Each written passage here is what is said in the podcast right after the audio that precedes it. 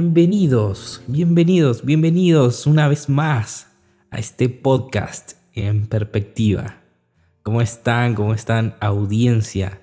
Muchas gracias por estar ahí.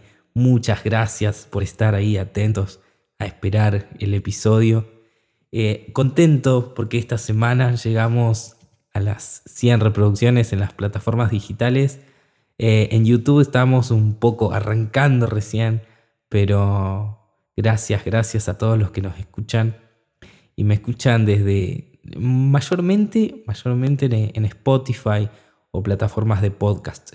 Pero sepan que también estamos en YouTube por si quieren dejar sus saludos, sugerencias o comentarios sobre los capítulos. Ahí los pueden hacer. Eh, si están en Anchor, en Anchor también pueden dejar su mensajito. Así que espero estén muy, muy bien. Y hoy les traigo un tema, un tema, que esta semana me estuvo, me estuvo picando un poco por decirlo. Y este tema trata de política. Ay, ay, ay. un tema en que es muy difícil hablar sin herir susceptibilidades y sin que otro piense diferente. Así que, como les digo siempre, esto no es para que piensen como yo, sino para que piensen conmigo. Pueden estar en desacuerdo, es totalmente lícito, como siempre les digo, pero yo quiero que me acompañen en este cúmulo de información o estas cosas que les voy a contar que son mis fundamentos de por qué yo veo la política como la veo. Y por qué yo pienso que un cristiano debe accionar de cierta manera en la política y no de otra manera. Y bueno, sin más vueltas porque es bastante contenido, vamos, vamos con el contenido. Miren, por mucho tiempo yo me pregunté primero si un cristiano, si una persona cristiana corresponde que se meta en estos temas. Y descubrí varias cosas. Primero descubrí que hay unas, hay unas ideas eh, pseudo cristianas que no son cristianas, por eso el nombre que le pongo, que se llaman el reino ahora, que son unos ciertos predicadores cristianos que dicen que como en la Biblia dice que hay que traer el cielo a la tierra, hay que traerlo eh, físicamente y con, con cargos políticos ocupados por eh, personas de las iglesias. La verdad yo no estoy de acuerdo con eso. Yo estoy de acuerdo con que una persona, un pastor, un líder eh, importante que ocupa la mayoría de su tiempo en la iglesia y, Dios le dio ese trabajo, tiene que permanecer ahí. No tiene que irse a un cargo político. Y un cristiano no tiene que andar buscando ese tipo de cosas. También descubrí que tampoco es bueno pensar eh, el otro opuesto, que no hay que meterse por nada al mundo a la política. Porque es un tema de contexto, ¿no? el contexto en el que estamos, por ejemplo, yo les hablo desde Argentina, ¿no? Es un contexto de, política muy corrupta. Y hoy en día ejercer un cargo político o estar en un partido político de estos, de, en general de los que hay, em, es muy peligroso para un cristiano. Y ya les voy a decir por qué más adelante, pero básicamente es porque las bases de los partidos políticos de hoy en día no están de acuerdo con las bases de los valores que Dios nos manda a tener. Entonces es no se puede decir que un cristiano no debe, pero tampoco hay que decir que un cristiano está obligado a participar en política. Y en el medio está mi pensamiento, que yo digo, esto hay que pensarlo y analizarlo.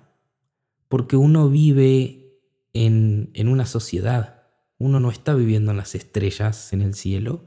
Ahora estamos acá, en la tierra, y tenemos como ciudadanos la responsabilidad de estar informados y procurar lo mejor para nuestro país. ¿De qué manera? De la manera en que una persona de la sociedad puede elegir a sus gobernantes, porque vivimos en un sistema democrático. Y no solo podemos tomar una decisión nosotros de elegir a una persona, sino que podemos hablar nuestro punto de vista con las personas, con la familia, con la sociedad. Entonces, desde nuestro lugar, cada uno puede hacer su pequeña parte para procurar un país mejor. Mejor me refiero a que se instalen los principios de Dios. Porque mejor para nosotros los cristianos es eso, ¿no? Que los principios de los gobiernos estén con los principios de las verdades de Dios. Bueno, después de, muchos pensamientos en cristianos, debe, no debe, sí, intermedios, y qué sé yo, también a esto yo le sumo la idea de que un cristiano debe tener una cosmovisión coherente en todos los aspectos de la vida.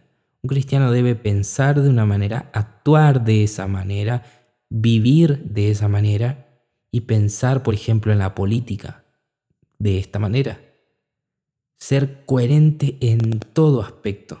Eso es lo que tenemos que, procurar, ¿no? Y que esa coherencia vaya de acuerdo a Dios.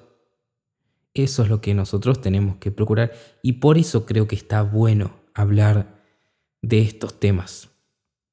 Y aunque cueste, y aunque a veces duele escuchar una opinión diferente en esto, porque también se mete mucho de, de lo que es los sentimientos y demás, eh, está bueno, está bueno hacer esta, esta reflexión.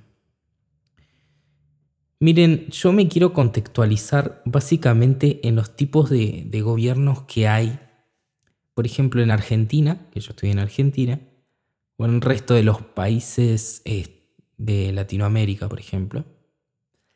Un fenómeno que se encuentra en el mundo entero, que tuvo su auge en cierta manera pero ahora no está tanto, tan, tan, de, tan de moda, digamos, pero sí en nuestros países.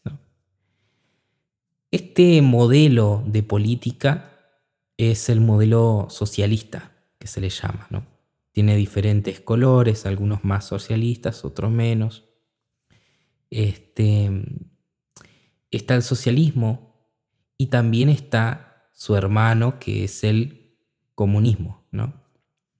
Esto nace de muchos años atrás, y no quiero ponerme histórico porque no soy un historiador, ni mucho menos, pero nace de las ideas de un tipo llamado Marx y otro tipo llamado Engels, que fueron los que hicieron la idea de, del socialismo y el comunismo.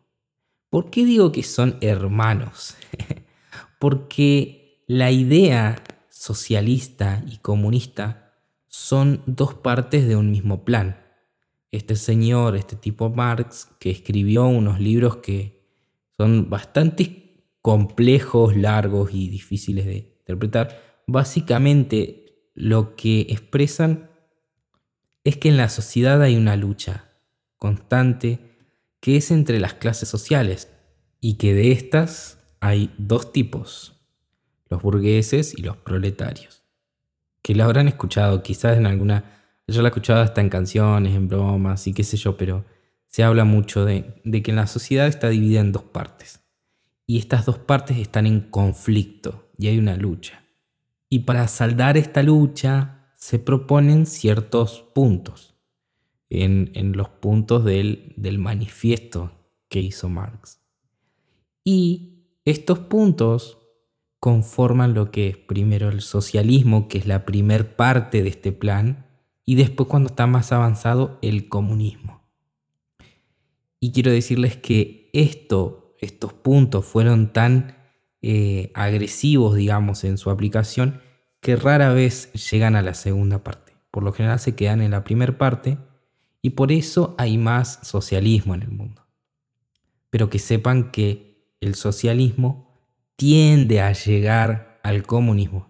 Son partes del mismo plan. Dicho esto, lo que yo voy a hacer ahora es comentarles ciertos puntos eh, cristianos, valores cristianos, que nosotros vamos a comparar con esta ideología que te mencioné anteriormente. Bien, primero yo quiero, quiero mencionarte, quiero mencionarte respecto a esta lucha social que te mencionaba antes, lucha de clases de la que se trata en el, socialismo, marxismo. Y quiero, quiero leerte un versículo que está en Levítico 19, 13.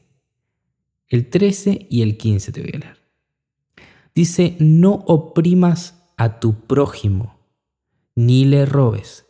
No tendrás el salario del jornalero en tu casa hasta la mañana. Y el 15 dice, no harás injusticia en el juicio, ni favoreciendo al pobre, ni compadeciendo al grande. Con justicia juzgarás a tu prójimo. Acá nos está hablando de dos cosas. Primero, nos está diciendo no oprimirás a tu prójimo, no le robarás, no retendrás su salario hasta la mañana. Y después nos dice, no harás injusticia en el juicio. Y nos dice algo que es totalmente importante. Dice, ni favoreciendo al pobre, ni complaciendo al grande. Con justicia juzgarás a tu prójimo. Lo primero que podemos ver acá y lo que se deduce claramente, y esto es lo que te quiero decir, que la Biblia no está de acuerdo con esta idea de la lucha entre el pobre y el rico, de la clase alta y clase baja, burgueses y proletariado, y esto de, de tener como malo al que tiene más y como bueno al que tiene menos. Acá Dios nos dice que la justicia tiene que ser justa, ni favoreciendo a uno, ni favoreciendo al otro. Entonces, de entrada podemos ver que no hay aval para ese tipo de luchas de clases, la cual encubiertamente mete el socialismo. Eh, ahora, paréntesis, no se te suele decir literalmente luchas de clases, ¿no? Pero los partidos socialistas tienen esta idea de castigar al que más tiene y, supuestamente darle más al que menos tiene. Esa es una, es una idea que también se le llama justicia social, entre comillas, quizás la habrán escuchado que es básicamente esto, la justicia social, entre comillas. Básicamente es hacer, delante de Dios sería hacer injusticias, favorecer a uno y desfavorecer al otro.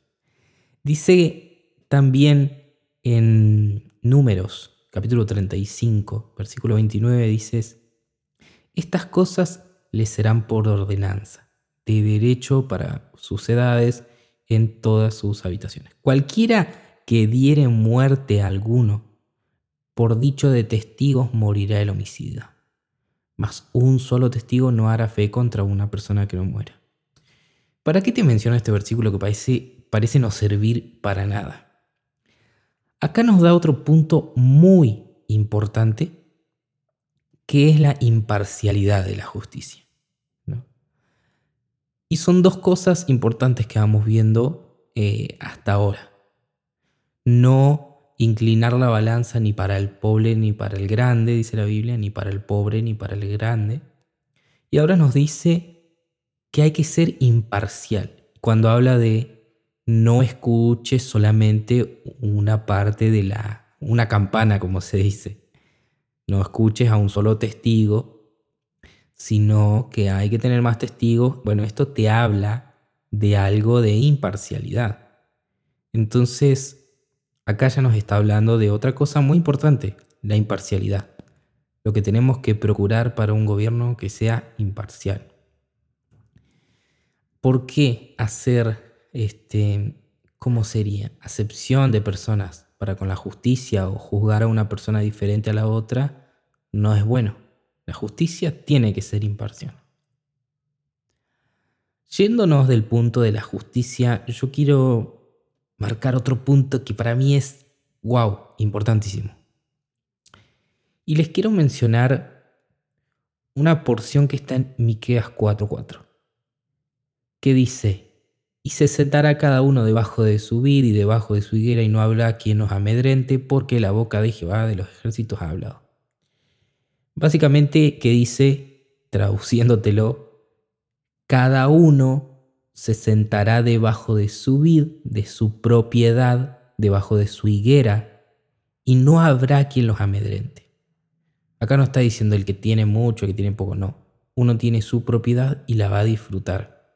Y después dice en Eclesiastes 3:13 dice que debe comer, beber, disfrutar del fruto de su trabajo, pues que estos son los dones de Dios.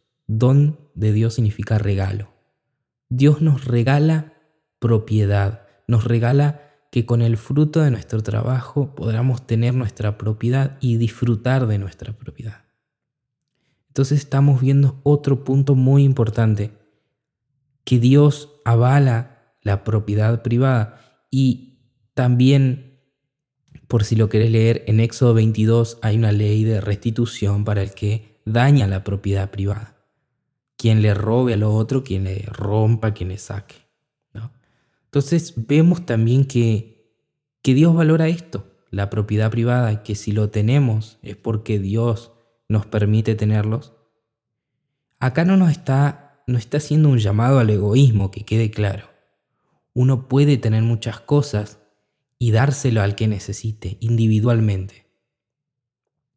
Acá lo que te está hablando básicamente es que no venga alguien a robarte con la excusa de, darle, o por más, por más que sea que te robe para darle al que no tiene, es robo igual, es hurto.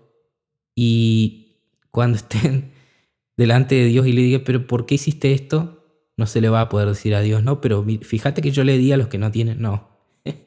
No hay ningún mandamiento de Dios que diga, y serás Robin Hood, y saldrás a robar y le darás. No. Sinceramente, no. Así que esa excusa me parece que no va. Bien, vamos a otro punto que yo considero importante, que es la vida. Dios da cierto valor y la tiene mucha estima a lo que es la vida. La vida es sagrada. Dios valora mucho la vida. Por eso es que hay condenaciones terribles para una persona que mata a otra persona. Y está bien detallado en la Biblia en un montón de lados. No se debe matar. Está en uno de los mandamientos principales. Perdón. Dios cuida la vida. Dios respeta la vida. Entonces acá tenemos otro punto más. Un cristiano tiene que, entre comillas, apoyar o en, el contexto, por ejemplo, de, de una elección, que haya que ver cuál partido político se asemeja más a estos valores, uno tiene que contrastar esto. Uno tiene que elegir un gobierno que no esté a favor del robo, que no esté a favor de hacer injusticia, con la excusa de beneficiar a cierta o cual persona. Que esté a favor de la vida, y eso es algo muy importante en estos tiempos que se ven de temas de, del aborto, eutanasia y todas estas cosas. El por qué creo que lo puedo abordar en otro capítulo, pero ahora yo solamente quiero presentar los puntos que yo considero importantes y que nosotros nos tenemos que guiar de esto. Otro punto, miren, me quedan dos puntos nada más. Dos puntos nada más. El punto que sigue es la libertad humana. Y como ejemplo te tengo Éxodo 21, 16 que dice, el que secuestre a una persona, ya sea que la venda o sea ya en su poder, ciertamente morirá. Esto es lo que nos dice, que Cualquier persona que secuestre a una persona que la prive de su libertad, morirá. Hay que tener mucho cuidado con, la libertad. Y hoy en día, capaz que en ciertos casos de delincuencia sí se ve esto de, secuestros, ¿no? Más conozco personas que las han secuestrado y la verdad que horrible. Pero no no quiero que te quedes con esta idea de que solo se condena al secuestro. Acá está hablando de una manera de restringir la libertad. Restringir la libertad puede ser en muchos ámbitos. Y te dejo de tarea que, que pienses hashtag cuarentena. no, no, es broma, es broma. Este, la cuarentena sale por algo, por algo necesario y, bueno, nada, hay que respetar la cuarentena. Aunque, aunque, aunque excederse muchísimo con, con, por ejemplo, la cuarentena, ya que estoy hablando de esto, en situaciones donde no hay prácticamente riesgo de contagio y ya está todo controlado, y seguirse excediendo sí puede ser una restricción a la libertad. Y yo creo que de esto vamos a tener conclusiones mucho más adelante. Cuando veamos y digamos, wow, este no era para tanto, ¿eh? Y nos tenían restringido la libertad. O digamos, no, estaba bien que nos restrinjan la libertad. Pero bueno, es un caso muy particular este de la cuarentena y no quiero meterme con eso. Solo te estoy comentando acá, en esto que nos dice en Éxodo 21, 16, de la restricción de la libertad y cómo es penada por Dios. Y como un último punto, como un último punto, yo te quiero hablar de las deudas. Ay, no. Y que tuvo mucho éxito por, por, haciendo otro paréntesis más de los tantos paréntesis que estoy haciendo, el podcast de, de hablando de Bitcoin y finanzas y la crisis financiera. Estamos en plena crisis financiera económica y por más que no se vea porque estamos encerrados, la crisis está. Y bueno, y es triste, pero hay que saber cómo actuar. ¿no? Y uno de los principios más importantes de las finanzas es no pedir prestado. dice, y, esto está en la Biblia, miren, Proverbios 22.7 dice, el rico domina a los pobres y el deudor es esclavo del acreedor. Acá nos dice que los países terminan siendo esclavos de quien les presta dinero. Acá está hablando de los ricos y pobres, pero no porque esté haciendo una lucha de clases, sino porque está hablando de, situaciones en particular. Y nos da este principio de no endeudarse, de no endeudarse y cuidado con el endeudamiento y cuidado con la deuda.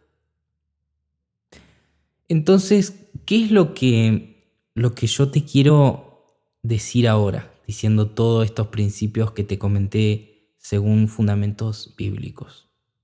Yo quiero leerte los puntos, los puntos del manifiesto comunista, socialista comunista, y quiero que vos te fijes, yo te voy a leer algunos nomás, algunos, algunos, algunos. Y quiero que vos veas si se está restringiendo en esto la vida, la libertad, la propiedad privada. Uno de los puntos dice, por ejemplo, abolición de la herencia. Herencia es, como sabrán, cuando fallece un familiar cercano y uno es heredero, hereda eso que, bueno. En este caso, se es, la idea es abolir directamente la herencia. Otro punto, confiscación de la propiedad de los emigrados y rebeldes. O sea, rebelde, el que no esté conforme con su país y quiera irse del país, bueno, a ese le confiscamos las cosas, o sea, nos adueñamos de su propiedad. Otro punto, dice centralización en manos del Estado de todos los medios de, transporte. O sea que el Estado va a ser dueño de los medios de transporte y va a poder decirte de dónde ir, dónde no ir. Bien. Otro, trabajo obligatorio para todos, organización de ejércitos industriales, particularmente para la agricultura. Esto era muy contemporáneo de su época. Otro punto eh, dice combinación de trabajo agrícola y trabajo industrial, que la verdad este, estamos en una era tecnológica que ya ni siquiera le damos eh, bolilla a lo que es la agricultura y, no somos un mundo agrícola. Somos un mundo industrializado y tecnológico y globalizado. Así que esto están un poco dejado de lado. Otro punto dice, educación pública y gratuita de todos los niños. Esto suena lindo. Esto suena lindo. Pero un poquito más adelante dice, en combinación de la educación con producción material, etc. Este punto lo que está diciendo es que vamos a darle educación pública y gratuita a los niños, pero vamos a hacerlos trabajar. Básicamente está diciendo esto. Y esto es algunos de, de los puntos. Hay otro punto que dice multiplicación de las manufacturas nacionales y de los instrumentos de producción. Em, habla de, de terrenos incultos, mejoramiento de las tierras cultivadas y un sistema general. Bueno, son, son cosas muchos que habla de la agricultura y de cosas que no aplican para hoy en día. Pero hay cosas que sí aplican para hoy en día. Y la idea de estos puntos principales de lo que es la primera parte del marxismo, que es el socialismo, era que después que se apliquen, iba a haber otra etapa. Otra etapa donde la persona ya iba a ser diferente, la sociedad iba a ser diferente, eh, el gobierno nos va a dar a todos lo que necesitamos, el alimento, el abrigo, el transporte, el trabajo, el gobierno nos va a dar todo y nosotros le vamos a dar todo al gobierno, por así decirlo.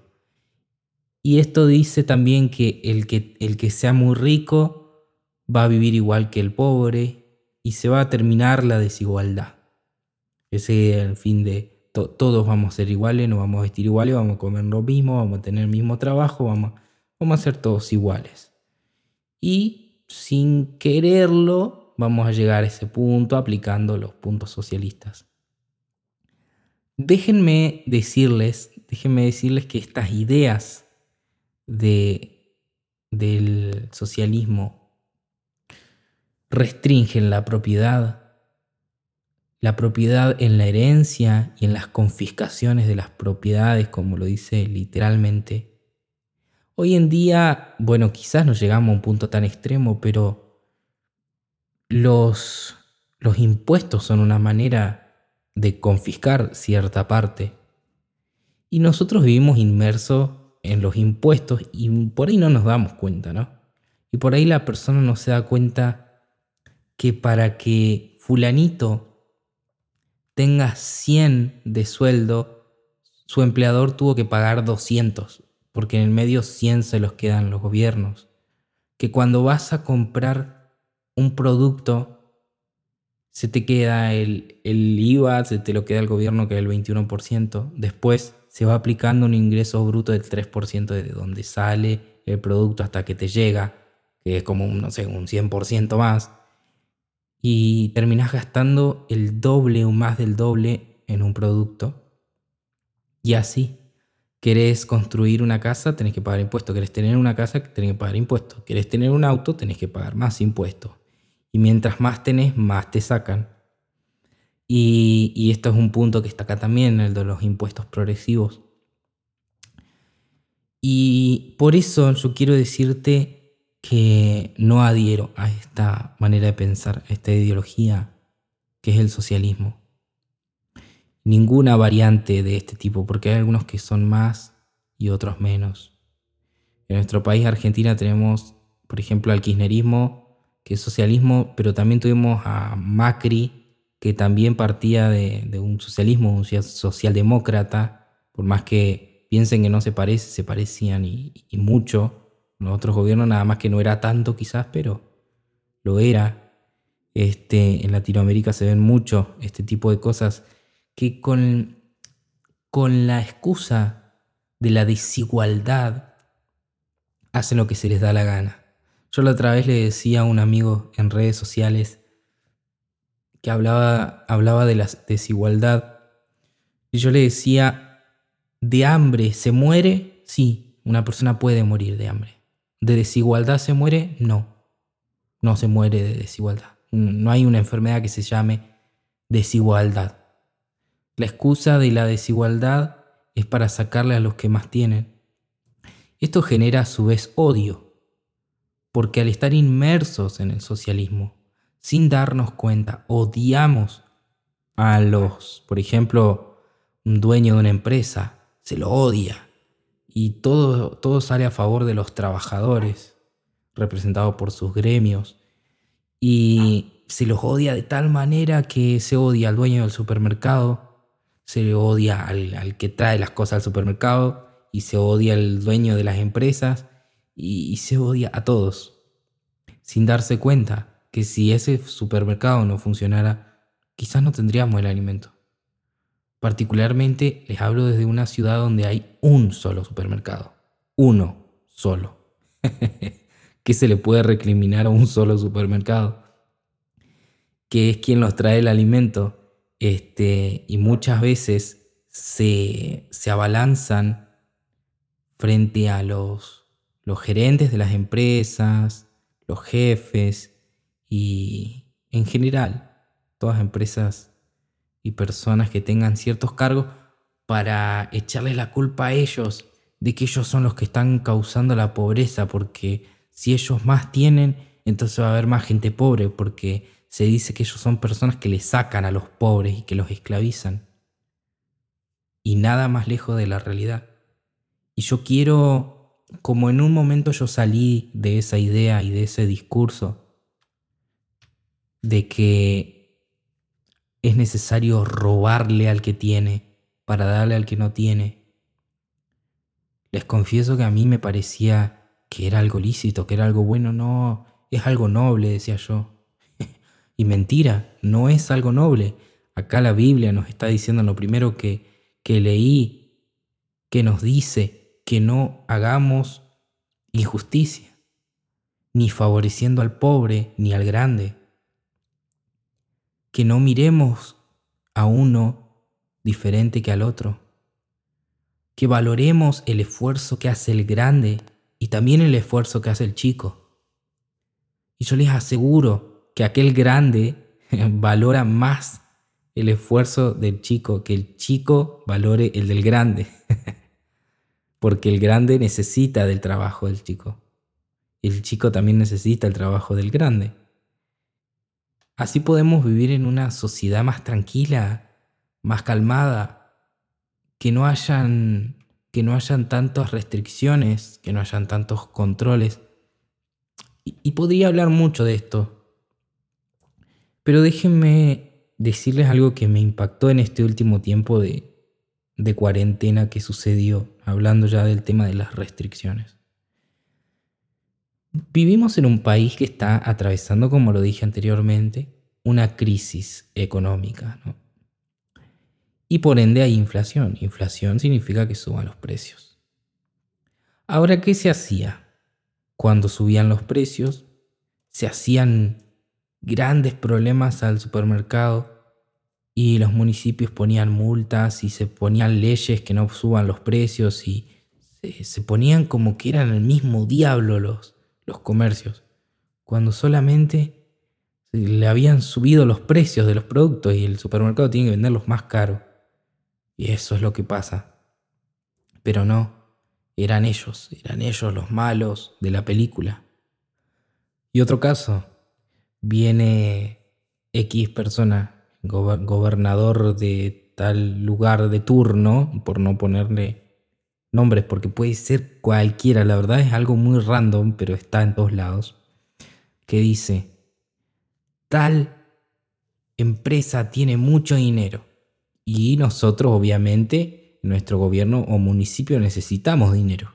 Entonces lo que vamos a hacer es quitarles, porque ellos tienen mucho, entonces les vamos a quitar. Bien, se le quita. Ok, después de un tiempo ya les hace falta otra vez. No, hay que quitarles otra vez porque otra vez. Y así, y así, y así. La única idea que se tiene, la única idea que se tiene es la de sacarle dinero a las personas.